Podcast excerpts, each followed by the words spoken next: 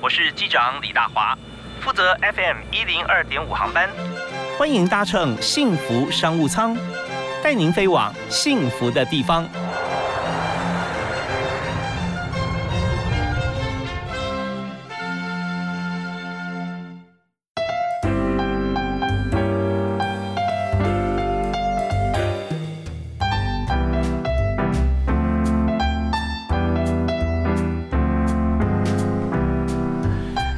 亲爱的听众朋友，大家午安啊，下午好，非常欢迎您锁定我们频道啊，真的是下午好啊，每天下午五点到六点，也不能讲晚安嘛啊，那 太早了一点。但是呢，在下午这段时间哈，上下班应该是下班交交交替跟回家交替的过程当中，我们也希望给大家在一天工作之后啊，能够轻松的方式沉淀一下啊，啊，听听别人，想想自己，其实也不错啊。我们也希望在节目里面有很多的经营模式跟方法啊，来告诉大家，有许多的朋友也许需要。最近准备要毕业了啊，要去哪里工作？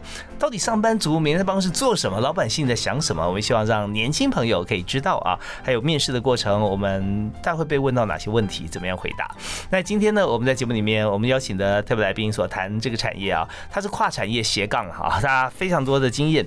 嗯，但是我们今天从几个地方聚焦，因为像现在最新的身份啊，就是成立了一个协会啊，是发起了这个也创办。肯爱协会啊，那在可爱协会里面担任秘书长啊，那秘书长就是什么事情都要管，就跟公司的总经理一样。那之前呢，他是在媒体业啊，在台视、中视、公视啊都有金钟奖啊得奖啊，常胜军儿童节目的这个制作啊。那同时他也有在很多的企业方面来做好这个行销啊，现在这数位行销这方面还有基金会的募款。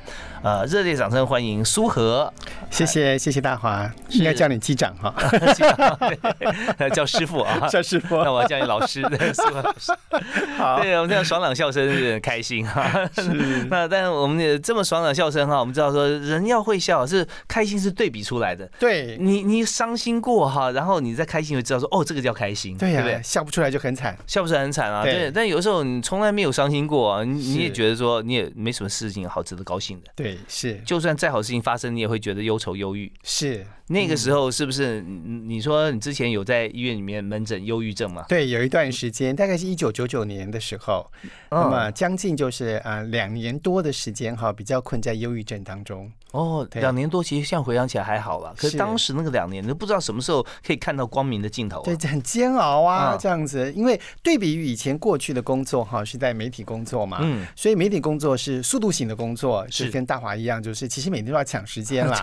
慢了就觉得输了，输了就惨了，完了没前途了，没有下一个 case 了，对不对？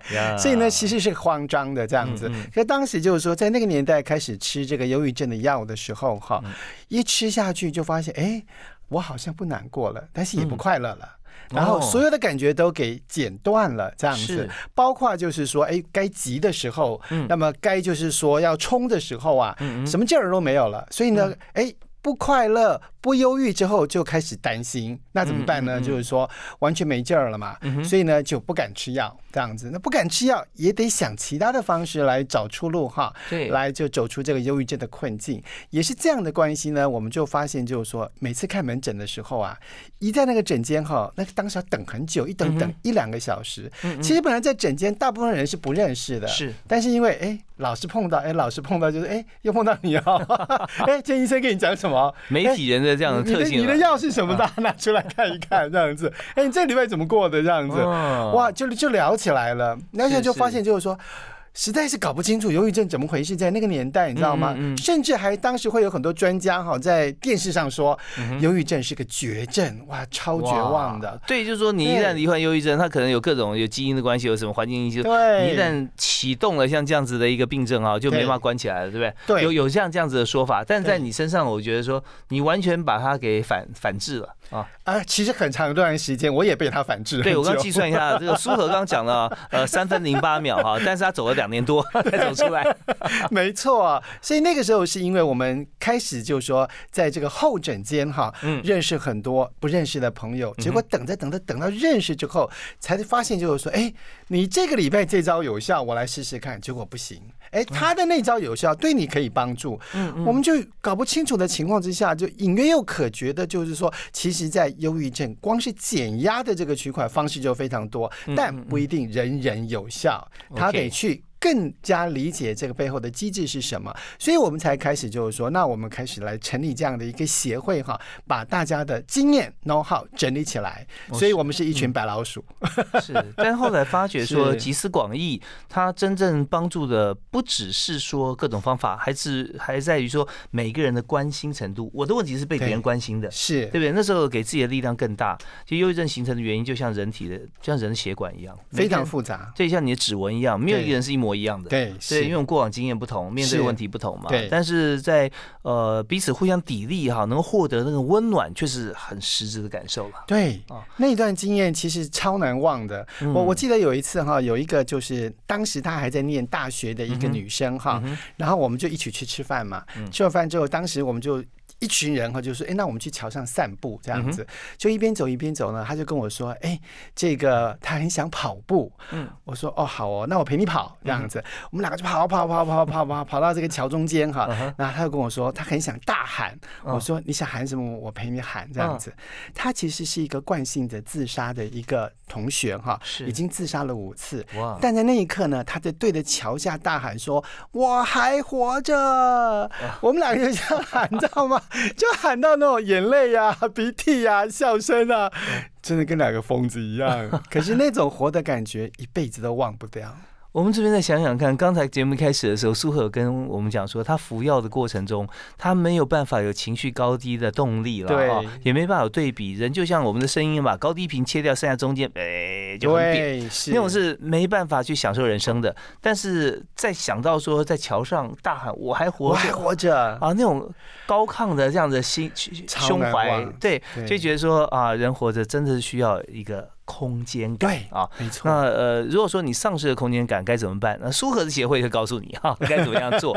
那我们在今天节目里面，我们谈这个忧郁症跟协会这个部分啊，是我们谈的一个一个引言。也就是说，当我们成立协会哈，因为忧郁症成立协会只是一个开始，对。但是协会要走下去啊，跟很多公司要走下去一样，你要怎么样让大家看见？对，行销我们并不是唯一哦。你要每年摊开这个捐款的这个名单，永远前十大就是这些基金会跟协会嘛，对不对啊？那我们新的协会有这个需要成立，那该怎么样走下去？所以稍后呢，我们对应到一般上班族也是一样哦。我们的这个公司要怎么样曝光度增加？对，然后有资源可以进来，是那这是重点。那但呼应就是说，你在做儿童节目的时候，金钟常胜军，大家 看都眼红，怎么样能够做节目做到得奖哈？是，然后再呼应我们现在做这个协会中间的关联性。我们休息一下，回来谈。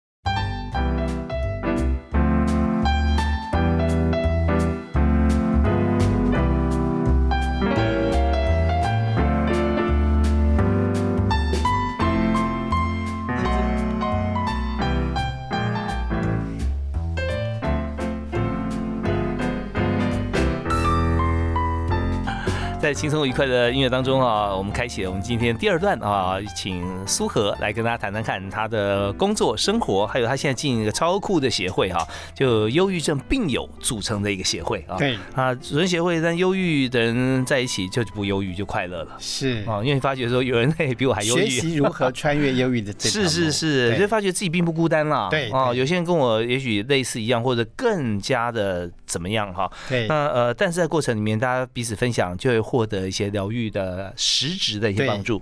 好，那但呃，我在这方面，除了我揣摩苏和他现在对照他现在这么欢乐的这个人生哈，我想谈一下，就是嗯，在你过往哈，其实，在高压的电视工作底下，对你做的是儿童节目，对儿童节目是不是做的会比较开心？哎，相对于来说哈，因为当时我考进中视的时候，不是儿童节目，要做的是一些娱乐性的节目嘛，我就发现我好像待不太住这样子。那那时候是哪些？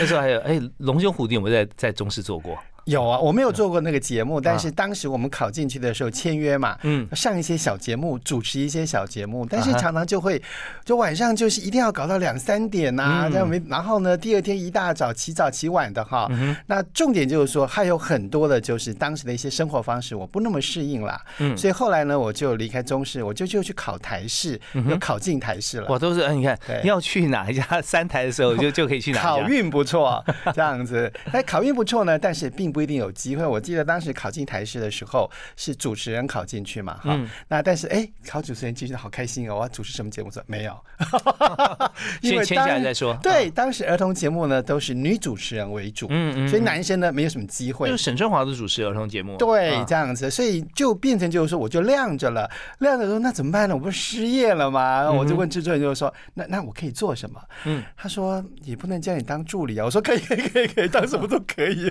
因为是没活干了嘛。他说那你你会写剧本吗？我说呃，老师说剧本长什么样子我没看过耶。我说不能这样好了，你借我一本，我试写看看。是，那可以的话就用，不行我就当练习嘛。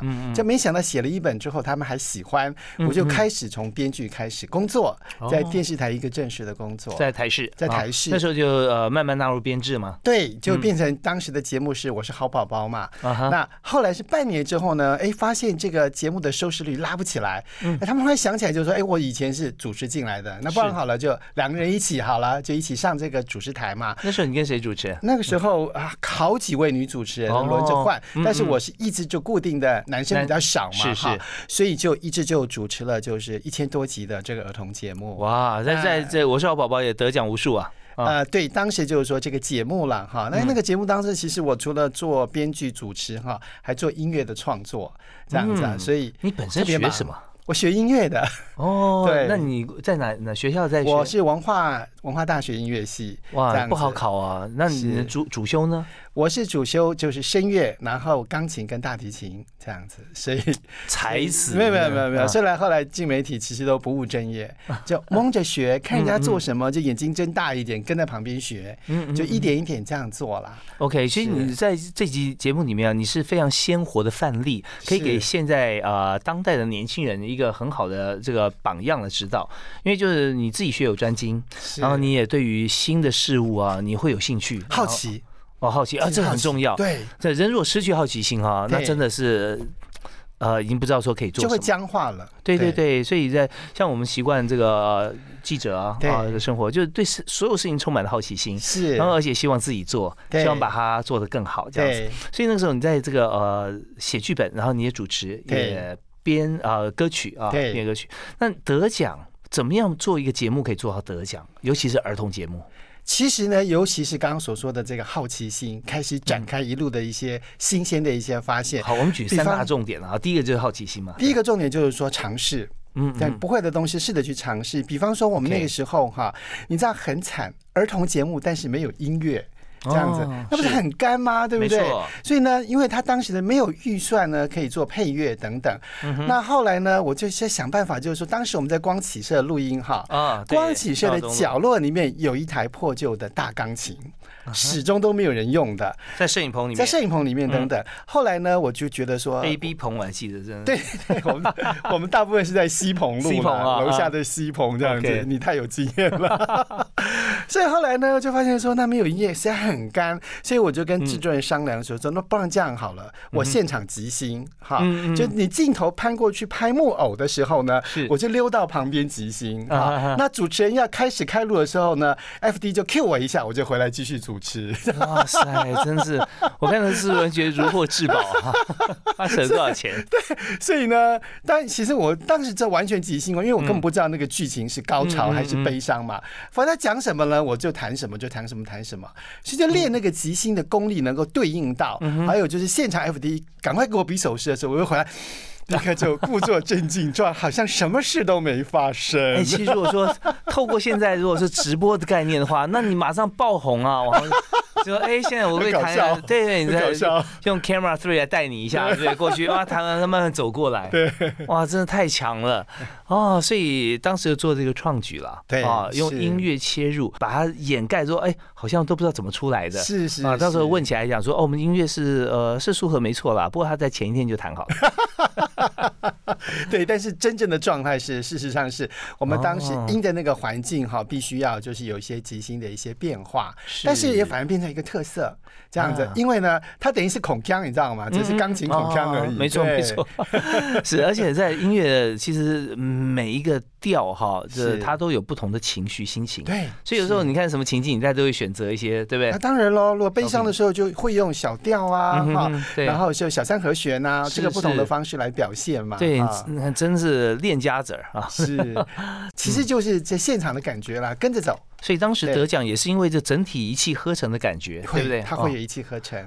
好啊，那当然我们在人生当中其实有时候也是如此，公司经营也是这样。对，你怎么样能够有一个人哈，他可以统合全公司？对啊，那这个人当然就是领导者了。对，那么我们再谈一下，如果说今天从影视这个产业。对，转化到了你说到了公益，或者到了要做行销，嗯，因为你在成立自己协会之前啊，你也在业界帮了很多公司，对对，甚至基金会来做募款。是，那我们休息一下，稍后回来谈谈在企业经营里面，刚才只讲一个尝试嘛，对不对啊？儿童节目，大家还有两个要补充给大家。然后接着我们就要谈说，我们在一般的公司里面或基金会，怎么样来做好募款这件事啊？我们休息一下，马上回来。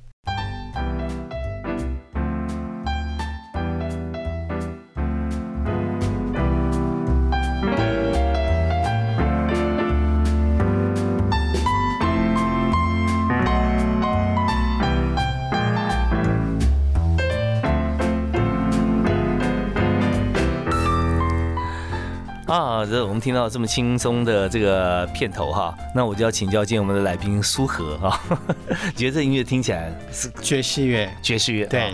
爵士乐特别会让人有创意的感觉，嗯，对，因为它放松，在轻松的感觉当中能够有创意。呀。你看，我明明请他来谈企业怎么经营哈，新会的募款，结果找到一个音乐家来，没有没有。所以我在我前面我没跟大家介绍啊，他是这个音乐系毕业的高材生啊，主修声乐，副修钢琴、大提琴啊。那真的，我们下次要好好聊聊音乐，我非常喜欢音乐，真的，对，真的，好好很期待。那我们刚讲说，在儿童节目要经营的好，要得奖，第一个是要勇于尝。试嘛，对不对？啊？嗯，那就是说你没尝试也要尝试，对，对你没有尝试，你要自己去尝试了。对，那呃，第二个部分是什么呢？我我觉得哈，在当时儿童节目，我有一个很大的学习，就是从微观到宏观，也就是到底我们在节目的几个单元是有没有一气呵成这样子。后来我在写剧本的时候呢，其实开始就会关注到，就是说，其实我前面讲的这个故事，嗯哼，跟我后面的单元的连结性在什么地方？打比方说，我这个故事讲的是一个没有。自信心的小白兔，他讲的是信心的部分。嗯，好，所以呢，当在信心的部分，我在带孩子做亲子运动的时候，我可能就走平衡木，让他在平衡木当中感觉到那个不稳。害怕跟担心心中的感受，他没有信心走过这个平衡木，我们如何陪伴他？哎，你想不想开幼儿园？对，我觉得你超棒的，我很想，很想吗？对我，我们就不是幼儿园了，就是说儿童信心课程训练营，类似这样这样子。是，我们有开不同的科目嘛？对，所以光是一个故事，然后带到主题，然后带到实作，对，带到运动，然后我们最后做的美劳呢，也会跟它相关哈。所以变成就是说，你不管是手操作的小美劳，或者是你。身体的体智能的运动，或者是的故事，因为故事会带来我们的启发。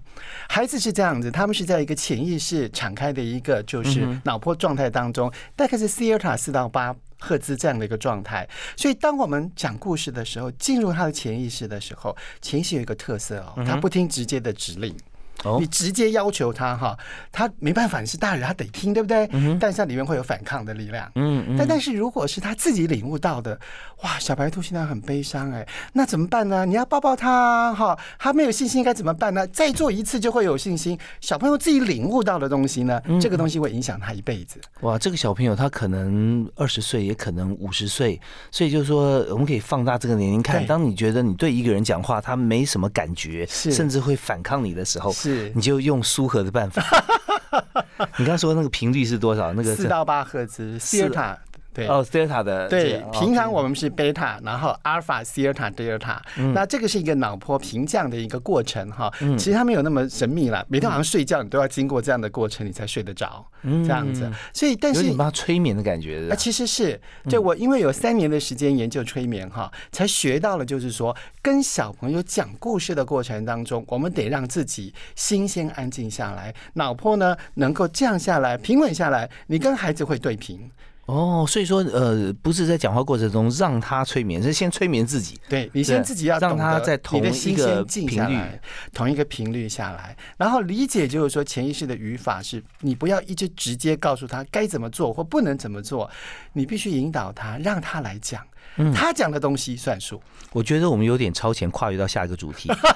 你要募款的时候先催眠，让他想到说做这件事情，呃，对。帮助的对象跟对自己有多么的有价值，其实是交流，也就是在我们心最安静的层次里面交流。是好，那我们讲第三点了。对，对，第三点其实我们刚刚讲到，就是说它的一致性跟它的宏观哈，然后再来就是怎么样去突破一些困难，这些困难可能是你完全没有机会能够掌握到的。我我记得那个时候在做儿童节目的时候，我让我最困难及接触不到的部分是后置。那因为我们都在幕前工作嘛，对不对？后置剪接啊这些东西，对呀，就是都很复杂，搞不清楚啊，对不对？但是后来我就觉得说，我如果不了解剪接的话，其实拍出来的东西最后会剪出什么东西是没把握的。没错。那那怎么办呢？我又没有学过这些东西。后来你知道吗？我就发现哈，剪接师在那个年代哈，他都是半夜剪接。哦，对不对？都半夜在，他们熬夜，你知道吗？一个人熬夜非常无聊。我后来就想到一个方式，我在下了主持台之后，发现没什么事儿，我就说，那我陪你剪接好了，这样子，然后就熬在剪接室里面呢，帮他买买宵夜啊，这样子。他剪接很无聊，所以就讲个两句话啦，这样子，喝个水啊，买个那珍珠奶茶之类的。哎，熟了之后，他就会开始分享很多，他剪接的一些技术给你，或者问一下，就说，哎，你觉得这个这样可不可以？那问一下，哎，那个。效果是什么？其实，在克服困难那个过程当中，我们就变环境里面一定有机会。是是，所以呢，第三个部分我就会特别提到，就是说，你碰到了任何困难，机会就在旁边，只要你愿意低下头去看。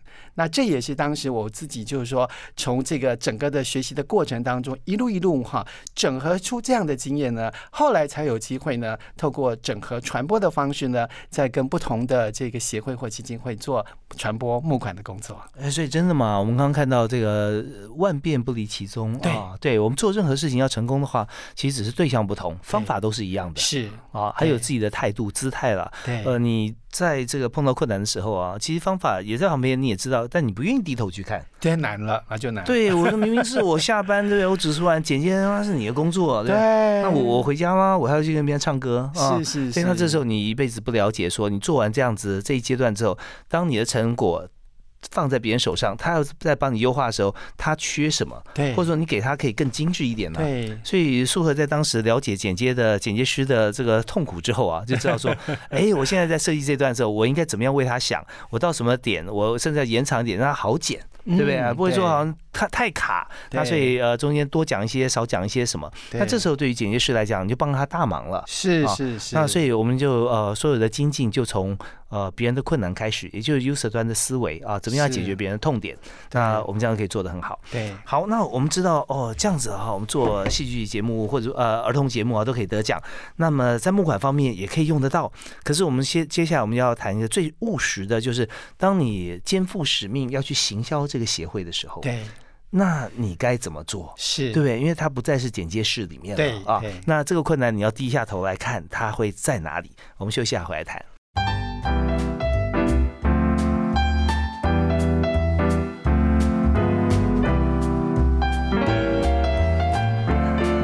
今天我们和苏荷在畅谈他过去的这个得奖的 table 哈。呃，因为他现在不做儿童节目，他肯跟我分享啊。如果说我们现在也做儿童节目，他才不会告诉我。我一定会告诉机长，你知道你刚刚推那个 pose 哈，嗯，真的很像开飞机，真的。对，我在推那个我们的 panel 啊。对，其实他是乐于分享的人啦。我刚刚是开个玩笑，那大家分享这个部分可不只限于节目制作哈，他呃，而是各行各业。其实每天我们人生活着，就是呃，要了解别人需要什么。那这时候我们自己做的更省力。嗯，当然在整个过程当中，我们在职务转换哈，从影视方面转到了协助企业。基金会啊，来做行销啊，你你的行销就有传统行销，有数位行销吗？对哦，那请你举个例子哈，就是说在呃你在行销过程里面，还包含基金会，还包含募款，那那个时候是什么样子一个机构？你是怎么样去做呢？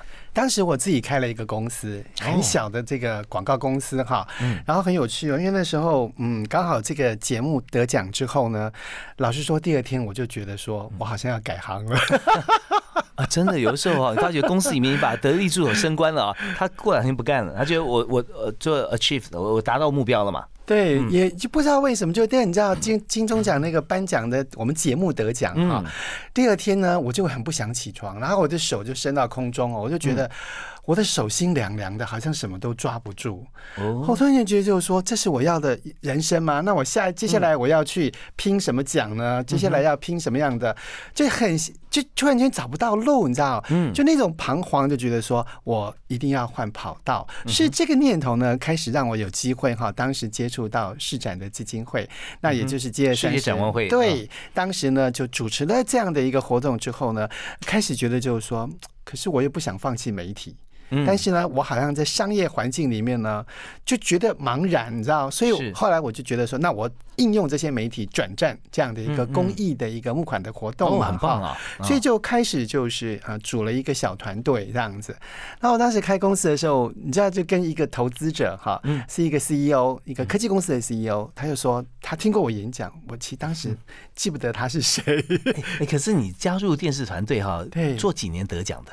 呃，其实大概四五年，四五年算是少年得志哎。对，所以那年轻那个时候还算年轻，三十二岁就开始分享了嘛啊。对，然后后来我就跟这个 CEO 老板说，我想要成立这样一个团队，但是呢不会帮你赚钱，可是我会帮公益单位募到很多款哈。所以就这样子呢，他就投币了一笔钱，然后我们就开始成立了这样一个广告公司。这样子，我还记得过程很好笑哦。他问我说：“那你需要多少资金？”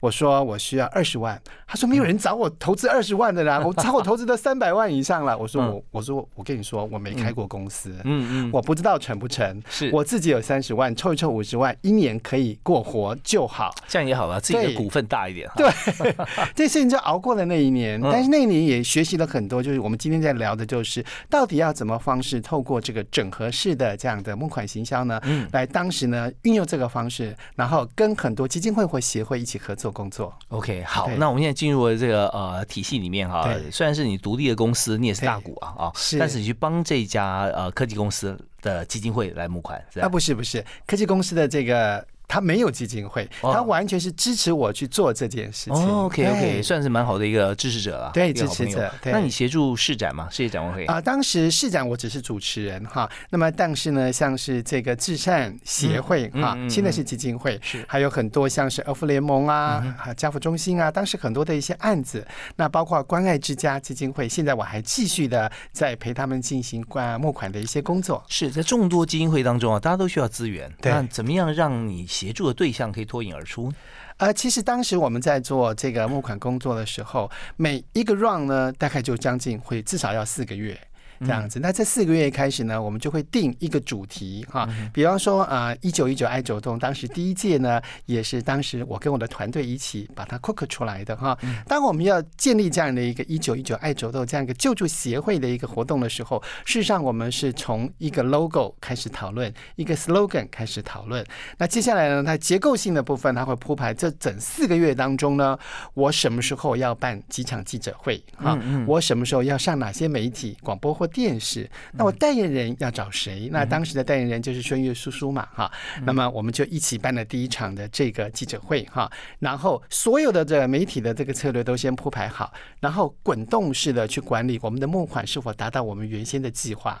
打比方说，我们当时第一场记者会就觉得，哎，我们这个记者会，哈，一九一九那个时候，我们想说，哎，我们这场记者会，哈，有孙叔叔，哎，嗯。还有马英九哎，我们马英九那个时候我们都叫他马立强，你知道吗？是是是，他出来一定会吸引到一些关注跟募款嘛，对不对？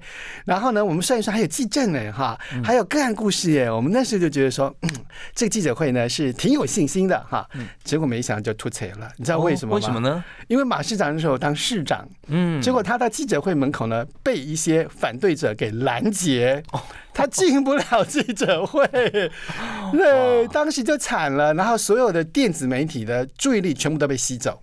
OK，当时一定是有一些新闻话题，有一些新闻话题。对，那为什么这些人知道呢？就是因为在中央社哈，其实每天都会发布当天所有这个有记者会啦、有事件的一个一个平台，是，所以大家上面就可以看得到。但这个平台那时候也没有网络啦，对，呃，最主要就是说在各大媒体里面会会有，所以大家知道这个消息这个互通一下。对，就抗议人就来了，就来了。那你怎么办？后来呢？是耽搁了一时间呢，才从后门进来呢，完成了那场记者会哈。那么当然，我们就会知道，就是说电子媒体已经掌握不住了，平面媒体还 OK。嗯，那。就会原没有办法达到原先的效果。电子媒体因为赶时间先回去了。对对对，所以我们得要下一个媒体计划改变，然后策略性的重新去运作，嗯，重新改变策略。OK，那我们接下来哈，下一段回来，我们首先就要谈，就是透过你的有计划性的媒体曝光啊，滚动式管理我们的募款，对，那它能够达到多少的效果？好，啊，我休息一下，马上回来。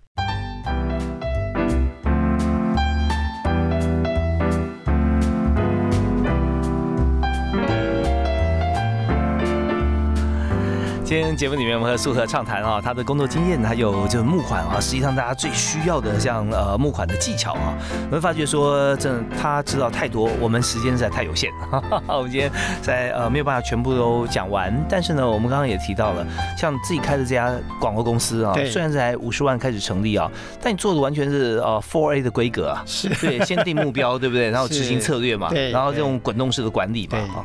但我们发现说，你管理最终你要达标的话，是看。那个数额，你的金额是，那前面你要先花成本，对对，所以这方面这个哇量入为出，那你资金各方面都呃跟大公司比起来，其实是相对来讲是少的，所以你用了很大的一个部分是人脉啊，对，对不对？